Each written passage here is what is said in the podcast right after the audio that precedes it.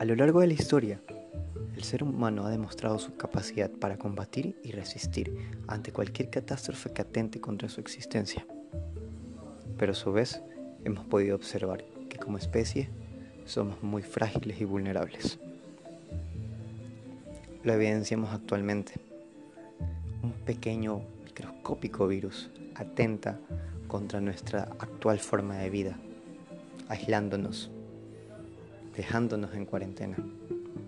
Pero este no es un momento para vivir en tensión, vivir preocupados. Esto es Aislamiento 2020, un momento para acercarte con tus ideas.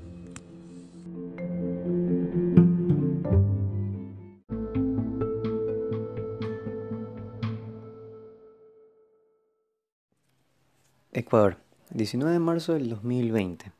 Se han confirmado 260 casos de coronavirus y lamentablemente el día de hoy también se ha confirmado un nuevo deceso, lo que suma la lista de fallecidos a 4. Tenemos a 746 personas en un cerco epidemiológico y se ha confirmado que Guayas es la provincia más afectada con 187 casos. Hay 236 personas que presentan síntomas leves por los que se les ha recomendado tener un aislamiento domiciliario obligatorio. Tenemos también a 17 hospitalizados. 12 de estos se encuentran estables, mientras 5 ya presentan un pronóstico reservado.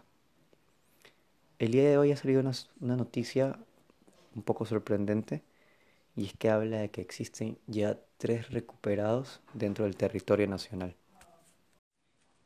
Hola, soy Esteban. Para este punto ya han pasado ocho días desde que se decretó pandemia mundial al COVID-19 y cinco días desde que el Estado ecuatoriano decretó un estado de emergencia sanitaria, en donde se han puesto unas restricciones de movilidad bastante importantes que han generado un impacto significativo en el diario vivir de las personas. Antes de hablar de cualquier tema, sí me gustaría bastante eh, informar sobre, eh, sobre los datos bases que creo que todos deberíamos conocer acerca de esta enfermedad, acerca de la pandemia. ¿Qué sabemos hasta ahora del COVID-19? Bueno, los tres síntomas principales. Estos son fiebre, tos y dificultad para respirar.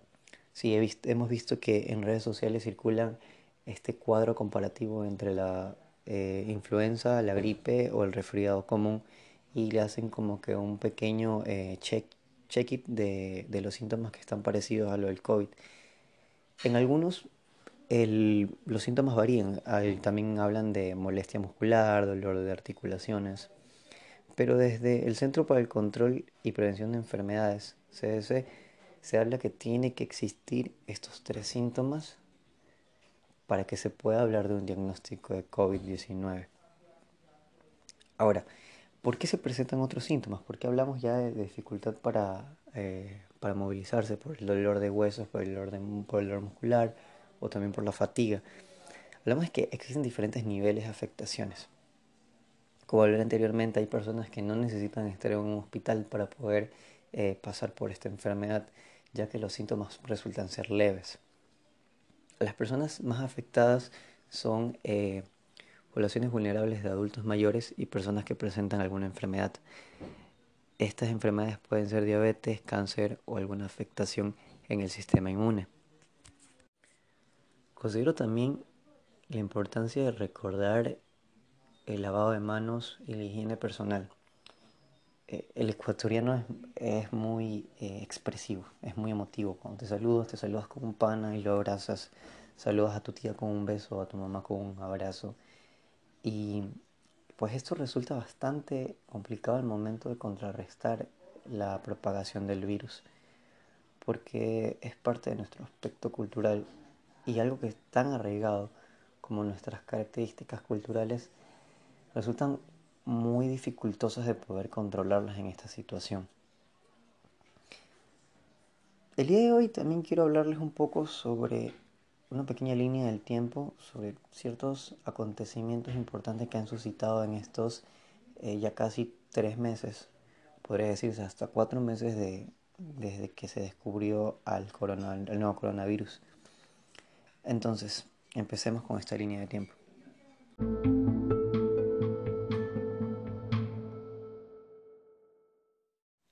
El epicentro de esta epidemia es Wuhan, la capital de la provincia de Hubei en China. Entre el 12 y el 29 de diciembre se confirman casos sospechosos de personas que presentan tos seca, fiebre y dificultad respiratoria. Es aquí en donde los médicos inician las investigaciones para empezar a encontrar cuál es el patrón que los une.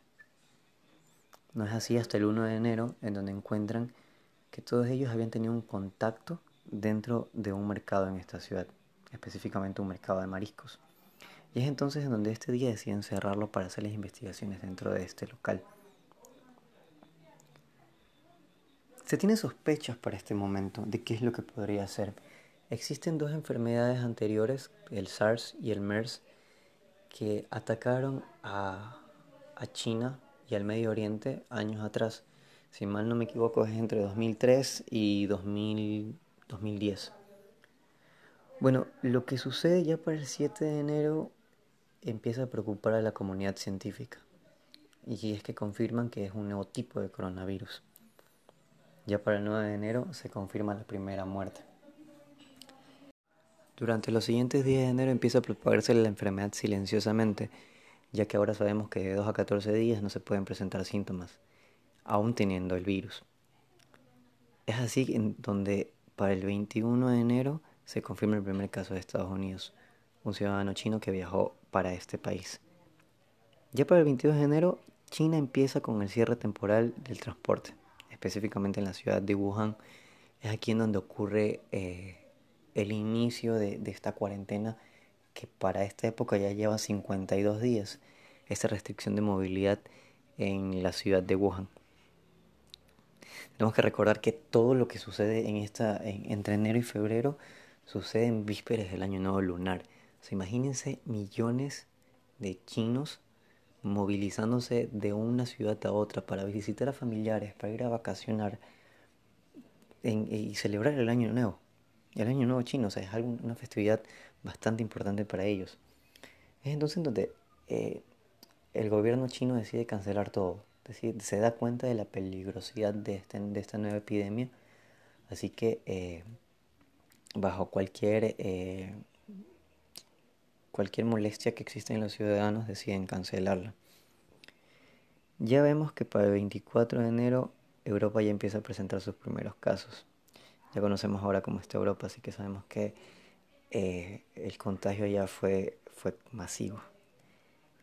Ocurre por estas épocas el caso del Diamond Princess, que fue un crucero que presentó 10 casos de coronavirus en una en una población de casi 3.700 personas dentro de este crucero. Y bueno, pues varó por, eh, en el mar por varios días buscando dónde atracar. Pero bueno, vámonos para febrero. ¿Qué sucedió el 7 de febrero de este año? El gobierno chino le ofrece sus más sinceras disculpas a Li Wenliang y además confirma su muerte por coronavirus. ¿Qué especial hay en, este, en esta persona, en Li, Wenliang? Resulta que para inicios de enero, este oftalmólogo que trabajaba en un hospital central dentro de Wuhan había advertido a la comunidad científica y a las autoridades de la ciudad de la aparición de un nuevo coronavirus. Las autoridades lamentablemente no quisieron hacerle caso. Y pues, si tal vez hubiese eh, se hubiese leído lo que, eh, lo que este oftalmólogo estaba advirtiendo, tal vez no estuviésemos en esta situación. Ya para el 10 de febrero existe algo eh, tremendo. Vayamos que del 9 de enero había recién el primer confirmado, la, la, primera muerte confirmada, ya para el 10 existían mil muertos. Tenemos que entender que para este punto, para esta fecha, estábamos aún, aún en la oscuridad de qué es lo que realmente estaba pasando con este virus. Los kits se demoraban días, días en, arrojar un diagnóstico y en días ya la persona pudo haber contagiado a más personas. Y es por eso que nos vamos varios días más, avancemos hasta el 28 de febrero, que es en donde ya todo empieza a, a descontrolarse, podría decirlo. En el mundo ya existen 83.000 casos confirmados de COVID-19. En Italia ya habían 800 casos y 20 muertes. Ya Italia se estaba posicionando en este momento como uno de los países que tenía la mayor cantidad de casos fuera de China. Y no es hasta el 29 de febrero en donde el Ecuador confirma su primer caso de coronavirus. Una mujer que viajó de España el 14 de febrero y no presentó síntomas los primeros días. Pero en los últimos días de febrero había presentado fiebre y tos seca hasta que tuvo que ser internada. Quiero hablar de tres puntos importantes aquí y fue sobre, eh, en primer lugar, la, información que compartieron por redes sociales. Me movilizó bastante el hecho de, que en un par de horas ya conocíamos el nombre de, la infectada, conocíamos también sus familiares, qué había estado haciendo en esos días y, no sé, creo que, que, nos olvidamos en ese momento de, de tomar conciencia de que teníamos que tener mucho cuidado porque el virus ya estaba rondando en el país.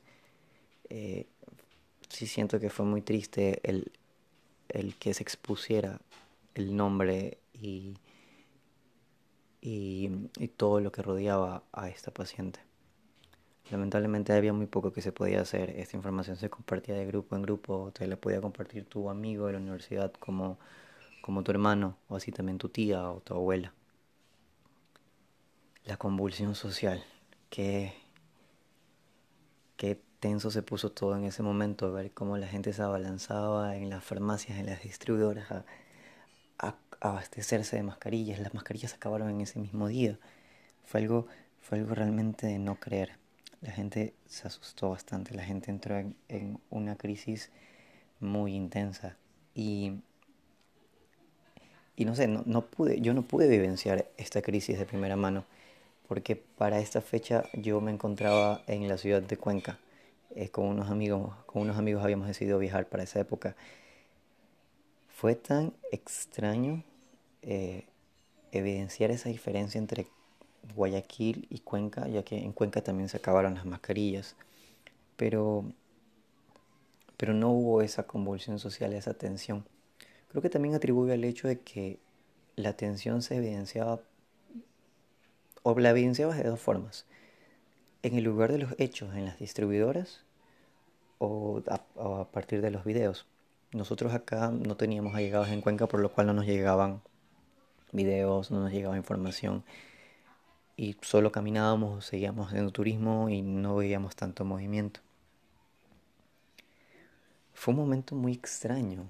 Eh, podía ver en, mis grupos de WhatsApp eh, cómo la gente estaba bastante preocupada ante esta, situación y yo realmente no percibía la preocupación.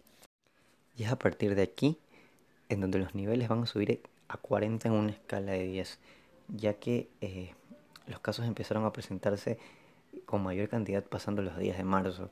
Eh, el primer día teníamos uno, tres días después ya habían siete y aumentaron hasta que el 11 de marzo, con 125 mil infectados en todo el mundo, 4 mil muertos, 5 mil personas en estado crítico y 67.000 recuperados, es que la OMS decide declarar pandemia mundial.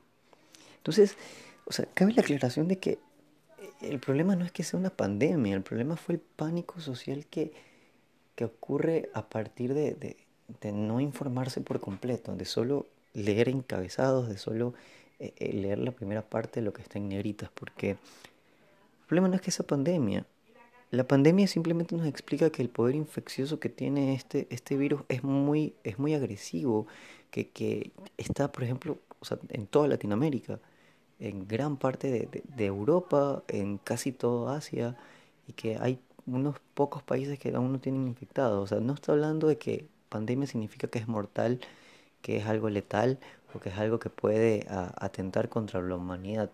No, es simplemente que ya se encuentra por muchos lados y que es importante y es necesario tomar las medidas adecuadas para que no se siga propagando. Entonces, ya para el 14 y el 15 de marzo es en el que el gobierno también toma cartas en el asunto. Y por ese lado, realmente aplaudo el, trabajo que hizo el gobierno durante todos estos meses, porque eh, retrocediendo un poco, desde inicios de febrero, ya el gobierno estaba recorriendo el Ecuador tratando de advertir a todas las comunidades sobre eh, los mecanismos que se tenían que hacer ante la posible llegada del COVID-19. Creo que realmente lo que nos afectó aquí fue nuestro actuar, el, la fragilidad que existe en la conciencia del ecuatoriano de no sentirse preparado ante estas situaciones. Yo creo bastante en, que el, el, ser humano crea una estructura de preparación ante estas crisis cuando, cuando, se, cuando se autoeduca, cuando obtiene información por sus propios medios, cuando trata de absorber del entorno los datos importantes para, eh, para poder sobrellevar estas situaciones. El problema también fue que la, sobre, la sobreinformación, ya uno tenía tanto de dónde agarrar que simplemente no sabía qué hacer, así que eh, nos dedicamos a, leer las palabras en negritas, a leer los títulos o a ver lo que compartían en redes sociales. No voy a, echar la culpa a las redes sociales, creo que ese es su objetivo principal, eh, mantener en contacto a, a, varias personas. Creo que es tanto esto el que el, ser humano en la capacidad de tener absolutamente todo el poder de la información en sus manos, realmente no sabe cómo usarlo. Entonces empiezan las aglomeraciones, vuelvo y repito las aglomeraciones, fue, fue algo eh, sorprendente ver cómo se había dicho que no salgan, que no vayan a lugares concurridos y aún así las calles repletas, la gente golpeándose en centros comerciales. Eh, se, descubrió que en esta situación de, supervivencia instintiva, de eh, huir o enfrentarlos, pues lo que hacía lo que hizo la comunidad ecuatoriana fue huir. O sea, los que me refiero a los que estaban en, los que estaban en los videos. Entiendo bastante que hay varias personas que sí se quedaron en sus casas, porque si no, obviamente los casos fueran mucho más. A partir del 15 conocimos todas las restricciones. No más salidas a la playa, cosa que sí sucedió. Algo que me indignó bastante fue que para este fin de semana 100 buses de los ríos con turistas vinieron a, a, los balnearios de Montañita y de Olón. La policía tuvo que sacarlos y molestos se vinieron a Salinas. O sea, a, a ignorar toda esta situación que estaba pasando. Entonces, bueno, también fueron evacuados. Eh, aún no me, no me, no me cabe cómo, cómo el ser humano en su en la pirámide evolutiva del, del, pensamiento y del raciocinio puede llegar a estas situaciones. Y creo que no me cabe porque hasta este momento solo había leído todo este tipo de comportamiento humano errático en los libros, teorías, jamás lo había vivenciado de la manera como lo estoy haciendo ahora. Así que así estamos ahora. Eh, cinco días en cuarentena. Varios casos y varios casos por presentarse en los próximos días. Esto es un crecimiento exponencial. Es como que si pusiéramos a dos conejos a tener crías, estos conejos tendrán dos, su siguiente camada tendrá cuatro, la siguiente ocho, luego dieciséis, treinta y dos, sesenta y cuatro y así. Eh, eh, esto es algo de que de no parar hasta que realmente la gente entienda que, que tenemos que quedarnos en casa. Y es por eso que aquí entra mucho en la reflexión de que muchos de nosotros hemos tratado de contener esta, este contagio. Eh, es verdad, varias personas no lo entienden, pero creo que no podemos cambiar el mundo en, en la mayor medida posible si no lo hacemos desde nuestro, nuestro pequeño círculo social. Eh, en lo personal, a mí me tienen ahora como el, el amargado de la casa porque trato de ser bastante eh, bastante efusivo con las medidas de limpieza. Pero al final de cuentas todos, todos terminan entendiéndolo y creo que es algo que la gente no está acostumbrada a vivirlo. No estamos acostumbrados a vivir en una situación de crisis así. Ante otras epidemias, ante otras situaciones económicas, políticas, eh, inclusive de, de, guerra, Ecuador siempre ha estado en un punto gris en donde no le afecta tanto. Entonces, ahora sí está en medio del huracán. Y, y, creo que es momento de empezar a entrenarnos. Eh, los que estamos un poco más preparados para esto, los que sentimos que podemos un poco más, los que estamos eh, considerablemente más informados que otros, eh, ser los portadores de la información, ser los portadores de estos datos y tratar de transmitirlos de la mejor manera. Así que eso es todo lo que considero que es importante saber de lo que ha pasado en, en, en todos estos meses Considero también que hay varias cosas que se me escaparon, pero bueno, pues ahí van, como por ejemplo el esfuerzo que han hecho los, los científicos en, en tratar de combatir esta epidemia en tan pocos meses cuando, eh, por ejemplo, las vacunas, el, desarrollo de una vacuna se ha demorado eh, por lo general 10 años para perfeccionarse cuando hace unas pocas horas confirmaron que ya existía una vacuna que iba a empezar a utilizarse para pruebas clínicas en humanos. Entonces, creo que eh, lo que ha pasado hasta ahora, pasado y presente, nos tiene que abrir mucho al, a la reflexión de qué es lo que va a pasar en el futuro y, y de crear un, crear un plan, una estrategia familiar de qué se puede hacer. Chicos, quédense en casa, eh, jueguen con sus amigos, usen Instagram, usen Facebook, comparten memes, lean. Hagan lo que tengan que hacer, pero háganlo dentro de casa. Eh, no creo que hay mejor consejo para esta situación que esto. Y, y dejen que el miedo no se vuelva eh, una sombra y una carga alrededor de ustedes. Asimílenlo, consideren que esto es una situación de crisis, pero las crisis suceden para que el humano pueda adaptarse a ellas. Somos seres de adaptación. Somos seres que no han permitido a lo largo de la historia humana eh, dejarnos vencer.